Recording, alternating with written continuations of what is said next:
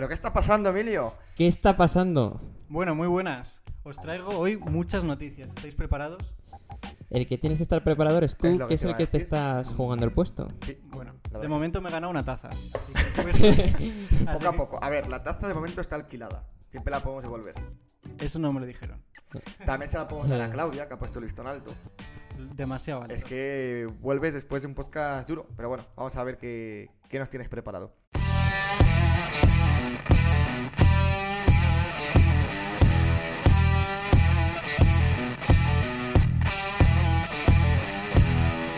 Bienvenidos al podcast en el que te contamos la verdad sin tapujos, El rincón, donde toda opinión importa, pero no toda vale. donde la razón y emoción no son polos opuestos, Donde ser rebeldes significa ser responsables. porque esto es Rebeldes con causa.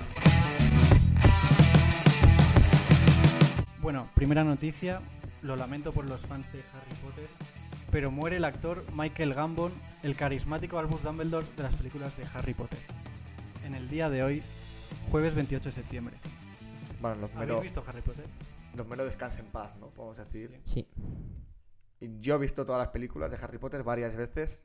Quizás no me considero el mayor fanático, ¿no? De la saga, pero me gustaron las películas. A mí también me gustan Bueno. más los libros que las películas, pero las películas son de las mejores adaptaciones a un libro que he visto, ¿Sí? tengo que decir. Hmm. Hombre, yo creo que es un actor que todos los niños conocemos y que ha marcado nuestra infancia. Ya nos haya gustado la peli o no, nos ha marcado. Sí. Y nos ha dejado frases que, si me permitís mencionar una, sería: Las palabras son, en mi no tan humilde opinión, nuestra fuente más inagotable de magia. Son capaces tanto de infligir daño como de remediarlo. Qué bonito. Ni los hechizos ni nada, las palabras. Por eso nosotros hemos venido a defender el valor de la palabra en este podcast. Podríamos decir que Dumbledore siempre ha sido y siempre será un rebelde. De con causa. Un rebelde con causa. Eso es, sí, sí, sí, sí. Bueno, pasado Dumbledore, noticia de la ley trans. Buf, ¿Estáis preparados? Estamos preparados. difícil, pero estamos preparados, sí. Un titular, el cambio de sexo de Antonio, condenado por maltratar a dos exnovias, no se librará de la pena y se le aplicaría fraude de ley. Según el ABC, publicaba este miércoles que un hombre sevillano de 34 años se ha inscrito como mujer en el registro civil para librarse de su condena. Ahí la noticia. Para los que no lo entiendan, si queréis comento un poco cómo va la ley trans. Es una, una ley aprobada hace muy poquito, el mes de febrero, y que dice que toda persona de nacionalidad española mayor de 16 años podrá solicitar por sí misma ante el registro civil la rectificación de la mención registral relativa al sexo, sin necesidad de presentar informes médicos o psicológicos. Ahí la dejo. ¿Qué opináis? Os lo dejo. Creo que el silencio lo ha dicho todo, ¿eh? ¿Qué ¿Sobre qué? opináis? De la noticia, de, de la ley trans, un poquito de todo. Mm, lo primero de la noticia, eh, la verdad es que es bueno saber que hay medidas como el, Código Civil que impiden que leyes mm, que no han tenido el resultado que deberían haber tenido, pues que sigan salvaguardando nuestros derechos y los de las mujeres sobre todo en este caso. Y luego de la ley trans en general, bueno, yo creo que aquí hay dos, dos cuestiones importantes. Yo creo que la ley trans no se hizo con un propósito malo. O sea, habría que ser. Tener una mente muy retorcida para pensar que los legisladores han intentado eh, retorcer el legis- eh, toda la ley para conseguir infligir daño a la población, que desde luego no lo creo. Pero sí que creo que, como siempre, eh, las cosas que hacemos mal, pues habría que tratar de rectificarlas. Y así como dato, esta ley fue una ley que se aprobó eh, sin pedir consejo a ninguna asociación de psiquiatras. Y por otro lado, el Consejo del Poder Judicial advirtió de los muchos mm, errores que tenía esta ley y nadie las hizo caso. Y se aprobó aún así.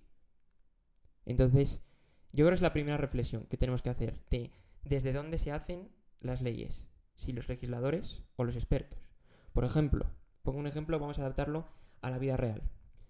Yo para operarme de un aneurisma de aorta, por mucho que se parezca una arteria a una tubería, no pido ayuda a un fontanero. Ni pido que me lo haga un fontanero. Y a la vez, para arreglar el grifo de mi casa, no pido ayuda a un cirujano vascular. Entonces yo creo que aquí, como siempre, ¿quién tiene que tratar estos temas? Yo creo que esto no es política. Esto es un tema médico, en gran parte, aunque mucha parte de la ley va en ese tema de despatologizar, Hmm. pero no todos los cuando vamos al médico estamos enfermos. Sin duda, eh, ser transexual no es una enfermedad y ese es el objetivo principal que tenía esta ley, pero los resultados que ha dado son, son malos. Y ahora si queréis, hablamos de los resultados y...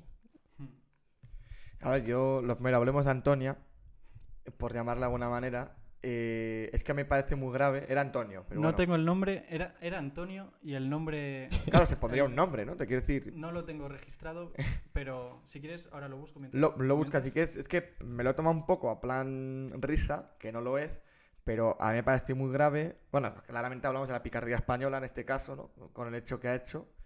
Pero, ¿hasta qué punto? Porque te quiero decir, él lo hace porque pues, se convierte a chica, a mujer en este caso, y podría decir de alguna manera que quizás lo que se está dando a entender es que la mujer hoy en día no es que esté más protegida, pero quizás que tiene más privilegio.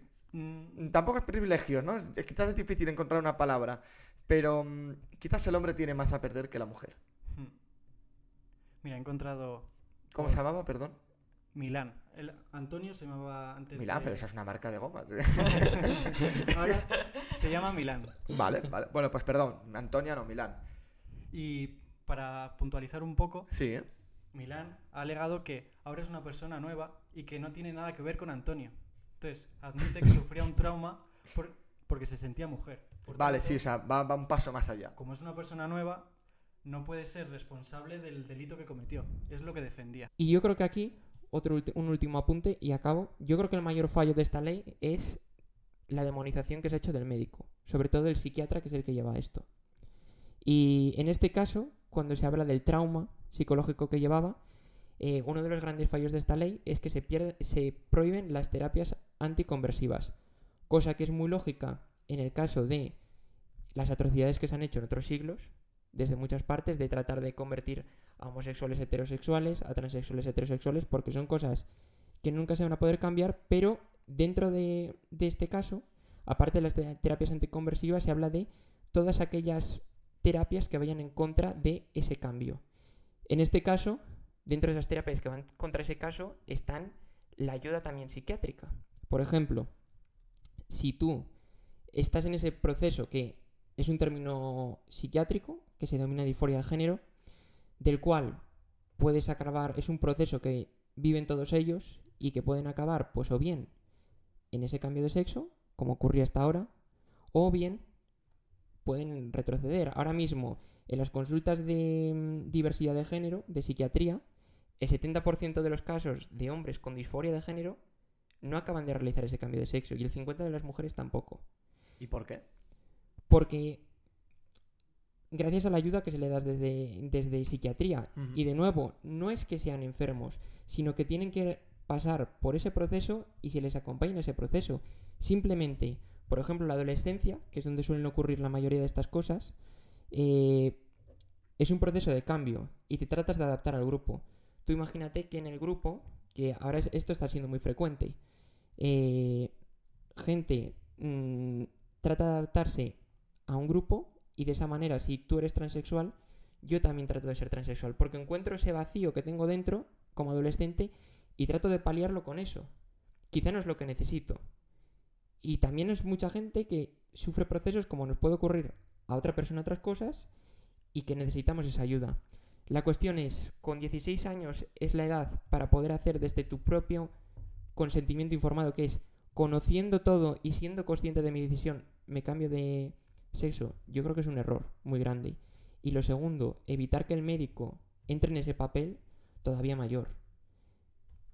Hombre, yo estoy de acuerdo que igual que se dice que el psicólogo, por ir al psicólogo no estás loco, porque te evalúe en este caso para tomar una decisión que yo creo que es, es, es importante en la vida de una persona, que te aconseje, asesore, te evalúe. Un psicólogo no quiere decir que sea- estés enfermo, obviamente no. Pero yo creo que como en cualquier tratamiento vas a un médico para una oper- operación y te dice, te, te valora si de verdad te puede ayudar, ¿no? Yo creo que en este caso la figura del psicólogo, médico, no sé quién sería, pero que te asesore, Es te, psiquiatría quien lo te lleva. valore y, y no quiere decir que te rechacen o no, simplemente que te valore. Yo creo que es importante. Y, no creo, y creo que hacen mal en quitar esa figura. Yo también estoy de acuerdo. Creo que ha sido clave el aspecto que ha dicho Samuel de la adolescencia, ¿no? Que es un cambio hormonal donde es que cualquier mínimo detalle te puede cambiar la vida radicalmente. Y es así. Y creo que es un aspecto cada vez más común a tener en cuenta, como es mm, todo el tema del sexo. Ya no me meto en, en este caso en la tra- transexualidad, que también, ¿no? Pero cada vez es más común encontrarte gente que no tiene claro cuál es su género mm, y todo ese tipo de cosas. Y creo que, por ejemplo, desde el ámbito educativo, en este caso, que quizás lo que me engloba más a mí, sería clave tratarlo también. Está claro que la figura del médico, en este caso desde el ámbito de la psiquiatría es clave y es más necesaria que nunca, pero creo que también es necesario formar y educar a la gente para ello. Y más aún si esta ley, que estoy de acuerdo, con 16 años no tienes la cabecita para decidir cosas y un cambio como este menos. Pero si ya la ley lo está marcando con 16 años, qué mínimo que formar a esa gente. Pienso yo. Es que la ley hecho lega- ilegal, por ejemplo, en Finlandia y en Suecia han apostado por la terapia de espera, que es, va siguiendo ese paciente y aquí en, en España hasta este momento había un montón de pacientes en seguimiento por disforia de género. Les acompaña el psiquiatra durante ese proceso, que no es solo ellos, sino es ayudarse a entender a sí mismos, ayudar a entenderse con la familia, preparar ese ámbito social para Sí. dar ese paso Sí, sí, que son muchas cosas que también el, el médico educa. Pues, por ejemplo, la terapia de espera de Finlandia, de Suecia, de Reino Unido, donde mucha gente ya se ha arrepentido después de que se haya flexibilizado la ley.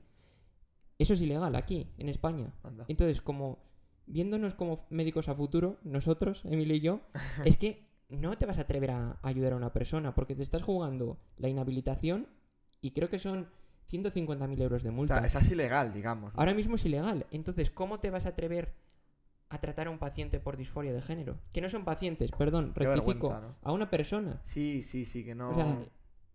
No. Creo que es, es clave lo que has dicho, de que un médico educa. Obviamente, aquí un, un maestro, un profesor de secundaria no tiene los conocimientos ni la formación necesaria para enseñar en este aspecto. Por eso creo que sería clave. Mm.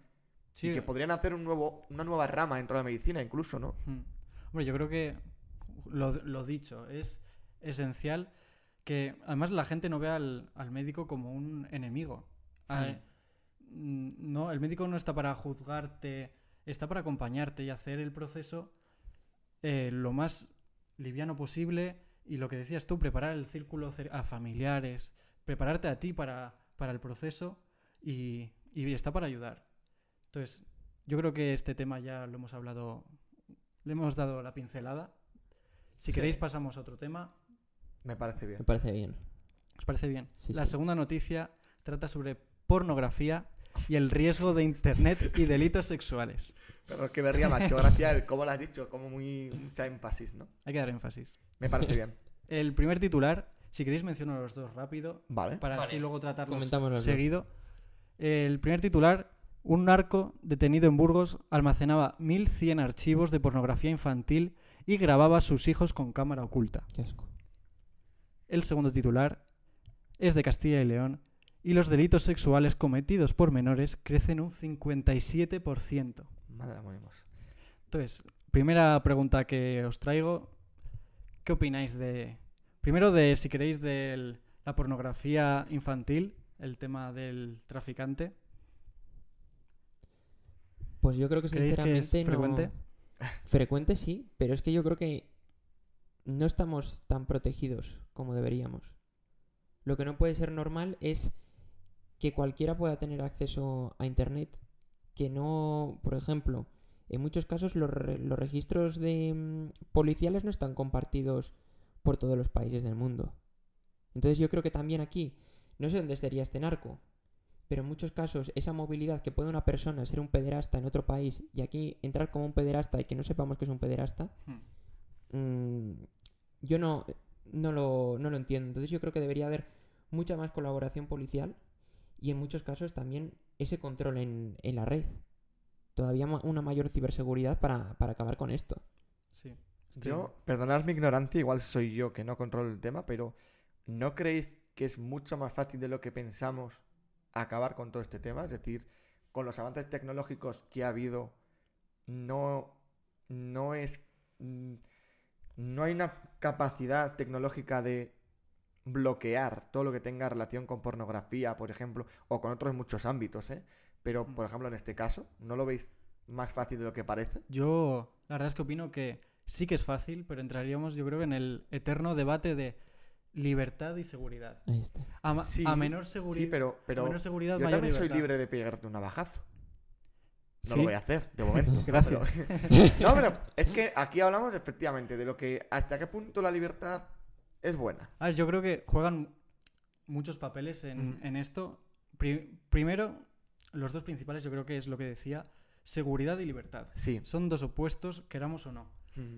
Después, obviamente, juega un papel la religión con los mandamientos, no mientas, no robes, no asesines. Luego la, la educación que te dan en el colegio, que te dan tus padres. En general, eso puede bastante frenar la delincuencia. Pero, y respecto a la pregunta de si se puede frenar, yo creo que sí. Pero volvemos a lo mismo. Te limitarían tu libertad, tu libertad de búsqueda. En este caso, no veo nada malo en que limiten la búsqueda de pornografía infantil. Sí, o sea, yo creo Pero- que la libertad controlada es lo mejor que podría haber. Pero siempre entra otra vez en el límite. ¿Dónde se pone el límite? sí, sí, sí, sí. Hay sí. países, China, Corea, que limita totalmente las búsquedas por internet y al final te hace una pequeña manipulación. En este caso, veo bien que se limite la pornografía infantil, obviamente.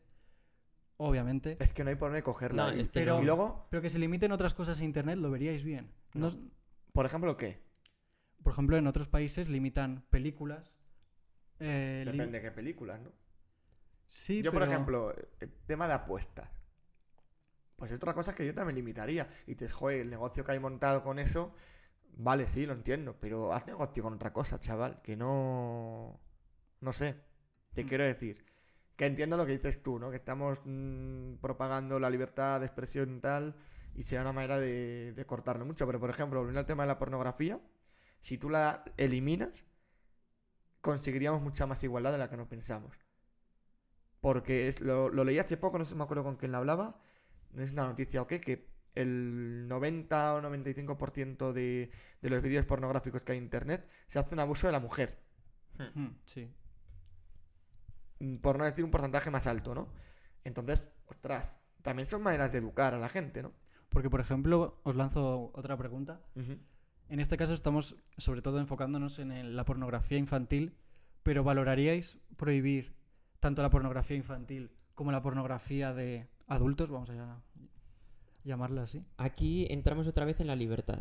Entonces, eh, la pornografía para, para adultos siempre ha existido, siempre han existido las revistas. Lo que pasa es que ahora las revistas están en, en un ordenador. Entonces, la, la diferencia, que puedes acceder desde tu móvil a ver la revista. La cuestión es, ¿ese material debe de estar mm, presente, accesible a todos los menores? Desde luego que no. Un menor no puede acceder a eso. Y lo curioso es que ya se está mostrando que la mayoría de menores con 11 años ya accede a pornografía.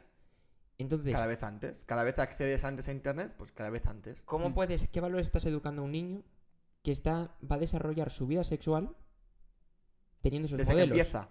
Teniendo esos modelos, el hombre es el dominador sobre la mujer, se puede pegar a una mujer, entonces que aumenten los delitos sexuales a mí me parece eh, que es normal, teniendo Sí, visto lo ese acceso a la pornografía. Y ese problema hay que atajarlo de alguna forma. Mm. Entonces, que se limite a mayores de edad, pues es la responsabilidad de cada uno. Ver eso, no, yo no lo voy a ver, pero mm, tú decidirás si lo ves. Hacerlo en un menor me parece impresentable. Mm. Es lo que iba a decir. ¿Qué se le pasará por la cabeza a las personas que hacen esto de pornografía infantil? O sea, te quiero decir, hay que estar trastornado, ¿eh? Hombre, yo creo que O sea, no hay duda respetos. de que es un enfermo mental Sí, sí, sí. Y que necesitan ayuda en, Sí. en- Sí, en muchos en casos. sí. y estoy de acuerdo en que posiblemente la- los dos titulares están más relacionados de lo que pensamos y, Mucho más. Mm. y el consumo de pornografía, sobre todo, ya no pornografía infantil, sino que los menores consuman cada vez por- más pornografía a edades más tempranas, estoy seguro de que en cierta manera empuja a que aumenten la- los delitos sexuales ejercidos por menores. Que a, a mí me parece muy fuerte. Un menor eh, cometiendo un delito y encima sexual. Es un tema fuerte y que la verdad es que no me gusta nada. Y frecuente. Porque cada vez cada hay vez más, más. casos. Y cada vez más. Cada vez más, sí. Y es muy triste eso. Desde luego. Yo creo que las medidas para frenarlo sobre todo sería quizás limitar la pornografía en Internet. Eh, educar mucho en la escuela. Y yo creo que daría para un podcast el tema edu- tratar la educación de forma muy... ¿Se educa bien a los...? Yo creo que no. No. Bueno, estoy seguro de que no. No se educa bien. Educamos como hace 500 Pero siglos. porque también aquí entra otro dilema, perdón que te corte, Emilio, Sí. que es, es un tema tabú. Por ejemplo, hablar de sexo en el colegio. Sí, sí que es un tema incómodo. ¿Se debería hablar del sexo en el colegio? Yo creo que depende de la edad. ¿A partir de qué edad se debería empezar a hablar? Pues desde un niño como se trata ahora de hacer, con cuatro años no me parece normal. Hombre, no, que se le no, enseña No, hombre. ah, educación sexual. Pero a partir de la adolescencia, enseñar cuáles son unos, co- unos correctos hábitos sexuales, como prevención de mm, embarazos indeseados Mm. o ciertas medidas para protección mismamente de las enfermedades de transmisión sexual, que cada vez son mayores también. Pues eso es una educación desde, desde el inicio, desde la adolescencia. Pero lo que no podemos pensar es tratar de hacer a, los jóvenes todavía más mm, mayores de lo que son. A un niño de 11 años no le puedes meter a, a ver cosas de, de educación Pero sexual. lo puedes tocar de otra manera. Yo creo que al final es un, es un contenido al que lo- los niños hoy en día tienen un acceso súper fácil porque cualquier niño tiene un móvil en la mano. En cuanto uno de clase accede, el resto accede. Lo van a ceder. Entonces, yo no creo que una charla en este caso empuje a que consuman sí, pornografía. De hecho, yo creo que les asesora y les puede guiar. Es como, yo creo. Yo creo que no empuja. Es como una charla de drogas. No creo que empuje al- a los oyentes a Si, drogarse. si sabes tratarlo de una manera correcta, yo creo que ayuda. ¿no? Hmm. Yo creo Pero que puede verdad ayudar. Lo que dice Samuel, ¿no? Que puede incitar el hecho de dar información de más. Yo creo que depende de la edad. Lo que depende de la edad. Hay mundos que no. No puedes abrir a un, a un niño de 8 años que está pensando en, yo qué sé, que no está pensando desde luego en sexo, No, a esas no, charlas de empezar a autoexplorarse pero o cómo darse 10, placer. 11 Que eso me parece una locura. Y eso se está haciendo. sí. No, pero ¿cómo, cómo concebir la figura del hombre, la mujer? ¿Cómo, Eso me- cómo- me cómo parece de- correcto. ¿Cómo debe ser una relación Claro. Y, y ya no todo eso, que también, por ejemplo, yo he conocido casos cuando están en colegios de niños que con 11 años, pues tú le ves que tiene un problema de a lo mejor no sabe con qué género se identifica. Pues también hay que tratar esos temas. No, por ejemplo, yo creo. Y salud Y- mental. Si eh, me viene un niño que tiene un problema porque en casa sus padres están separados, yo lo voy a ayudar. Si me viene el niño diciendo que tiene un problema porque no sabe con qué género se identifica, le tendré que ayudar igualmente, ¿no? Es un problema más. Hmm. Al igual que lo es, pues todo este tema de, obviamente, con 11 años, relaciones sexuales es que es impensable, ¿no? O debería serlo. Pero hay formas y formas de, de educar y tratarlo, yo Mm. pienso. Yo, por ejemplo, siempre he defendido, hilan- hilando un poco Internet es seguro, yo siempre he defendido que creo que debería ser necesario registrarte con el DNI a la hora de buscar por Internet. Estoy de acuerdo. Sí. Porque el anonimato es muy peligroso. Pero para redes sociales, es decir, tu cuenta de usuario que sea un, un DNI. Un DNI, Y que si tú vas a poner a parir al famoso de turno, que sepan quién lo hace. que sepan lo ha que lo ha hecho. Sí. Y seguro que sería mucho menos hate, mucho Muchísimo. menos ciberbullying, Sí. muchas, muchas menos cosas o muy, mucho menos mal uso de Internet. Es mi opinión. Pero ahí volvemos ahí- a la libertad. Sí. Pero yo lo que digo, Pero que bueno, aquí creo, es anonimato. O sea, lo que harías en la calle no lo puedes hacer tampoco por internet. Y en la calle te ven. eso es, Sí. eso aquí yo creo que la libertad es. no, ¿eh? Yo creo No, seguridad no, no, no, y eh, yo estoy sí, de acuerdo. sentido común. Sí, sí. Por eso. Bueno, pasamos a otra noticia. Me parece bien. De momento estás poniendo el listón alto, Emilio. Estoy ¿eh? poniendo sí. el listón alto. Me está gustando. Se está ganando la taza. Espero que les guste también a los oyentes. Y vamos con la cuarta noticia. Eh, el titular es: Encuentran a un joven de 17 años muerto junto a un carril bici en Aldae- Aldeatejada, Salamanca. Perdón Todos por haber pronunciado de- mal el nombre. Son todo noticias de, de la provincia, ¿no? De- Sí, intento ser muy, Me gusta. Provinciano. muy provinciano. y la pregunta que lanzo: ¿las ciudades están preparadas para las bicicletas? Bueno, pues tenemos un invitado sorpresa que entre Óscar Puente. Nuestro querido exalcalde le gustaría hablar del tema, ¿no? Pues sin duda yo creo que no. Que no están preparadas. Las ciudades. Es que Deberían estarlo, ese es otro dilema. Sí, Por salud, sí. yo creo que sin duda.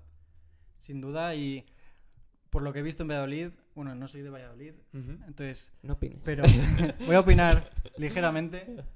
Eh, sí que veo que ahora hay más bicis con el sistema de, bueno, del ayuntamiento. De Vicky. Vicky, entonces promueven bastante más el uso de la bicicleta, lo cual me parece fabuloso a nivel tanto de salud de las personas como de medio ambiente. Pero lo que sí que veo hecho mucho en falta son carriles bici por la ciudad, porque eso de un carril de automóviles, poner la velocidad de 30 y poner que es de coches y de bici me parece una la auténtica chorrada. Siento es. Una locura. Es una Lo locura, es, además. Sí. Yo aquí veo un problema que yo creo que las ciudades están más preparadas de lo que nos pensamos. No es por llevaros la contraria. Para, para usar la bici. El problema es que, los que- me vais a dar la razón todos con lo que voy a decir. Los que no están preparados son los conductores de coches, de autobuses, que es que se ve todos los días, si tú entras en Twitter, ves noticias de ciclistas que han sufrido atropellos. Porque es que estamos entrando en un punto donde se ve una guerra entre ciclistas y conductores. Y es que no entiendo la guerra, me parece estúpida. Tendría que convivir, pero de nuevo haciendo de abogado del diablo en este podcast, yo creo que también hay mucho ciclista que no sabe las normas. Lo hay. Porque, por ejemplo, y no es por meterme po- con ninguna empresa, y no voy a decir el nombre, pero hay cada repartidor que va, que yo entiendo que se esté ganando su puesto de trabajo, pero yo veo que hacen cada picia con la bici, que se cruzan, que van en dirección contraria en alguna calle, que dices, menos mal y raro es que no pase más. Se está jugando la vida. Se están jugando la vida. Entonces, yo no entro en las condiciones de trabajo de ellos, pero también creo que en esa convivencia bicicoche tan culpables son unos como otros. yo creo que Esto- estoy de acuerdo, pero por ejemplo, en este caso, estaba en un carril bici. ¿No? El hombre que ha muerto. Mm. Mm, es que esa zona no tendría que pasar un coche por ahí. No, no conozco exactamente el carril bici del pueblo de Salamanca. tendríamos que tener un mapa. He de decir que desconozco las causas de la muerte. Claro, no sé el he- motivo. He, hilado el tema un poco muerte, carril bici, para hablar de cómo están las ciudades de preparadas. En mi opinión, vuelvo a decir que yo creo que, en comparación a otros países de la Unión Europea, creo que vamos un, po- un paso por detrás. Sí, eso estoy de acuerdo. Como siempre. Porque podría- podríamos decir, el clima. Tenemos mucho mejor clima que, por ejemplo, Países Bajos, pero muchísimo mejor. Pocos días llueve en España, quitando el norte de España, y no usamos la bici. Quizás el problema es ese. Empiezas tú a trabajar en junio con 40 grados. Claro, pero tampoco lo hacemos en febrero, en, En marzo, febrero. abril. Eso es verdad. Entonces, os voy a hacer una preguntita sencillita. ¿Vosotros vais a la universidad barra trabajo en bicicleta? Yo voy en el coche de San Fernando. Un, ra- un ratito a pie y otro andando. sí, yo, yo fíjate que mucha gente me lo ha dicho que ¿por qué no voy en bici? Pero yo es que soy más de ir a pata. Voy andando. Pero antes que ir en coche... Bueno, no. Antes que ir en bici iría a coche, sí.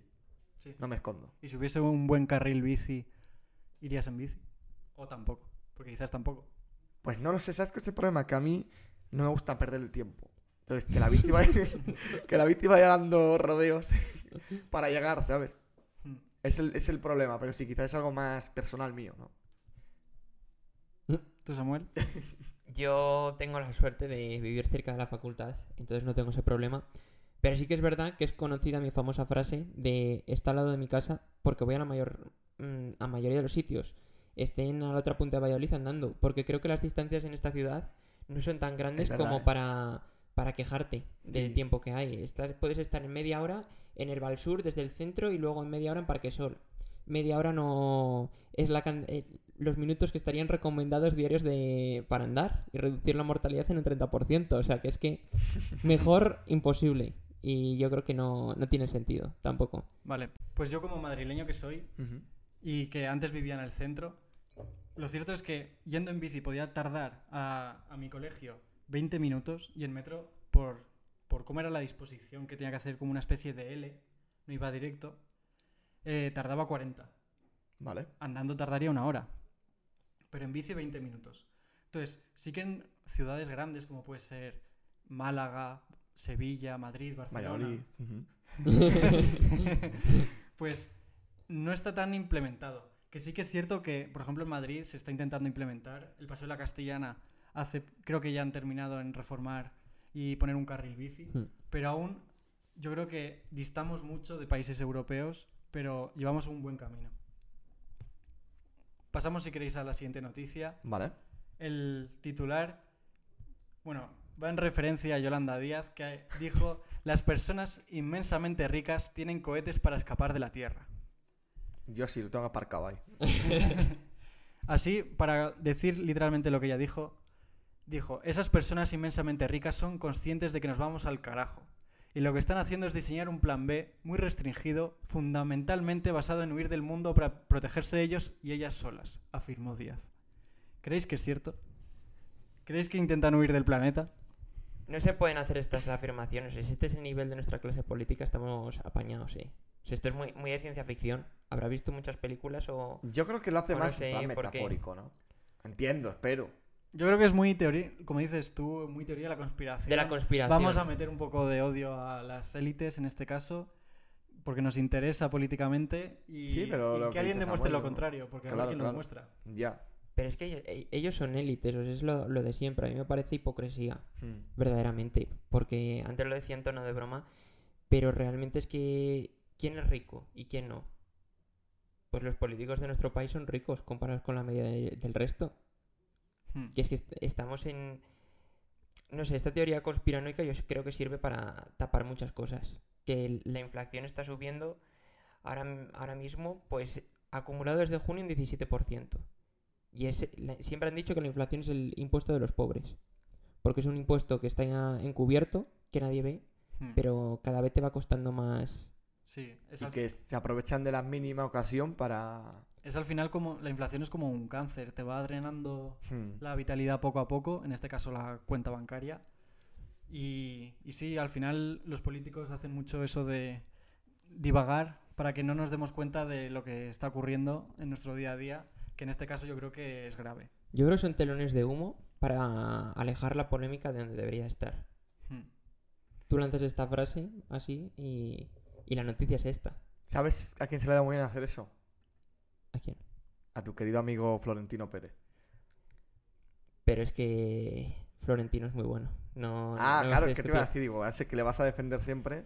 Yo a Florentino le metería en un cohete. Ese sí que debería tener una plaza. Florentino no tiene un cohete, Florentino es el cohete.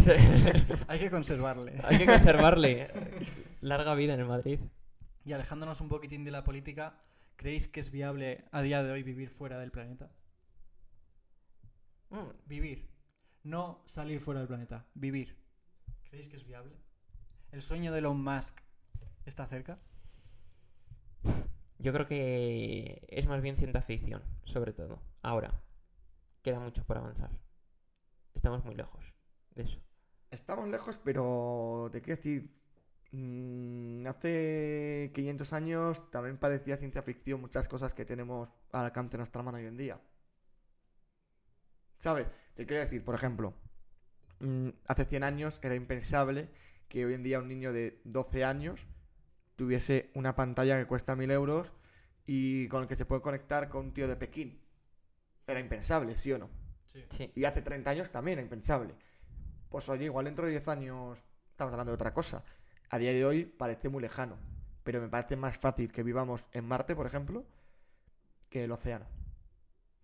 Hombre, yo tengo que decir que en, en- en ese sentido siempre soy muy crítico porque siempre he visto cómo vamos a ser capaces de vivir en la Luna, Marte, si no somos capaces de cultivar en el desierto del Sahara. Pero Y porque a veces, a veces es más complicado seguir descubriendo nuestro planeta Tierra que, que otras zonas. Y por último, quinta y última noticia, los británicos se manifiestan para volver a la Unión Europea. Eh, hay que decir que el titular dice, miles de británicos se manifiestan en Londres contra el Brexit, volveremos a la Unión Europea, gritan. ¿Opináis que se arrepienten, que hicieron bien, mal? ¿Qué opináis? Es que yo, los ingleses nunca me han caído muy bien. Entonces, que se pongan otra vez en la lista de espera, a la No te- cola. no te gusta. A ver, no sé, es que yo en su día tampoco es que controle mucho el tema, ¿no? Y menos cuando se marcharon de Europa, pero me sonaba raro. Era como, ¿hasta qué punto te sale rentable irte, ¿no? Hmm. Entonces, creo que todos sabíamos que antes o después iba a ocurrir esto. es lo que ¿Algo pienso. que decir, Samuel? A ver, yo pienso que el, el Brexit desde el primer momento fue un capricho de los británicos. Y yo no entiendo tampoco mucho este odio, pero muchos británicos no querían tener en su vecindario a un polaco o a un español. Y todo viene de ahí, de por qué no queremos que eh, haya inmigración en nuestro país. La cuestión, ¿qué está pasando? Pues están pagando todo lo, lo que hicieron. Primero, eh, ahora en los supermercados de Reino Unido eh, raro en el día en el que no falta un producto. Porque tiene una escasez tremenda. Luego la libra se devaluó Hmm. una barbaridad. La inflación volando. La inflación volando. Eh, y por otra parte, por ejemplo, los sanitarios en muchos casos no tienen... 5% de los sanitarios de Reino Unido creo que eran eh, extracomunitarios. Entonces, vamos, ahora son extracomunitarios, eran dentro de la Unión Europea. Entonces ahora han perdido una gran cantidad de puestos de gente que iba a trabajar allí como sanitarios y que sostenía el sistema.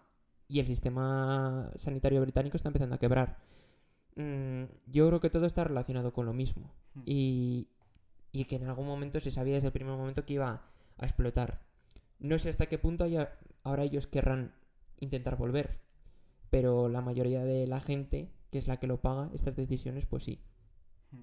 Obviamente. ¿Creéis que si deciden volver, se les aceptará de nuevo? Yo creo que sí, es un, es un país muy importante. Es un win to win, ¿no? Ganamos todos. Sí, yo creo que... Yo siempre he pensado que la cuestión es siempre unir, en general, en todos los aspectos de la vida, es pacificar, unión, la unión hace la fuerza, nunca mejor dicho. Y en estos casos, como puede estar pasando en ciertas políticas de España, ciertas políticas de la Unión Europea, yo creo que dividirse es un, es un error catastrófico, la verdad. Entonces, siempre apostaré por la unión, por la fuerza. Y, y os iba a preguntar, ¿debería estar España en la Unión Europea? Pero... pero Yo, yo lo tengo claro. ¿De qué vivirían nuestros agricultores si no es por la PAC? ¿Y qué sería de nosotros si no estuviéramos en la Unión Europea? Otra cosa relacionada con los británicos, y vuelvo un poco a la pregunta anterior, que yo creo que tendríamos que en algún momento haber aprendido de ellos y seguir aprendiendo, porque aunque estén fuera, yo creo que son uno de los grandes artífices de que haya paz en Europa. Y porque esto es una cuestión histórica, pero los británicos, eh, llegado un momento, se dieron cuenta que estaban hartos de que les invadieran. Entonces dijeron que cómo pacificar Reino Unido era ayudando a que todo el equilibrio en Europa se mantuviera siempre igualitario entre las potencias. Y ahora mismo los británicos son los que más están ayudando a Ucrania. Mientras yo creo que, por ejemplo, yo como español, eh, aunque hemos dado mucha ayuda, siento que se debería ayudarles más todavía. Muchos americanos lo critican y ya se habla de las próximas elecciones. Dijo Trump que no iba a apoyar, a- iba a dejar de mandar ayuda a Ucrania. Yo creo que como europeos tendríamos que tender, como decía Emilio, a acaparar más países, a unir más y devolver esa fuerza a Europa en, en algún momento que se necesita. Y Inglaterra va a ser siempre clave. Bueno, Reino Unido. sí, estoy totalmente de acuerdo. Yo también. No se puede decir más con menos. Pues eso son todas las noticias que os traigo hoy. Espero que las hayáis disfrutado. ¿Qué nota le ponemos, Samuel? Mm, Vamos a ponerle nota. ¿Me renováis para el próximo episodio? Yo le pondré buena nota, pero nos ha puesto en aprietos con noticias. Sí, está bien, sí, está bien. está bien, está bien. Sí, sí, sí. Nos renovamos para el siguiente podcast. Pues muchísimas gracias. Espero que lo hayáis disfrutado los oyentes en este caso. Y nada, yo me despido y nos veremos, espero que dentro de muy poquito. Un placer, Emilio. El placer es nuestro. Somos rebeldes con causa. Nos, Nos escuchamos. escuchamos.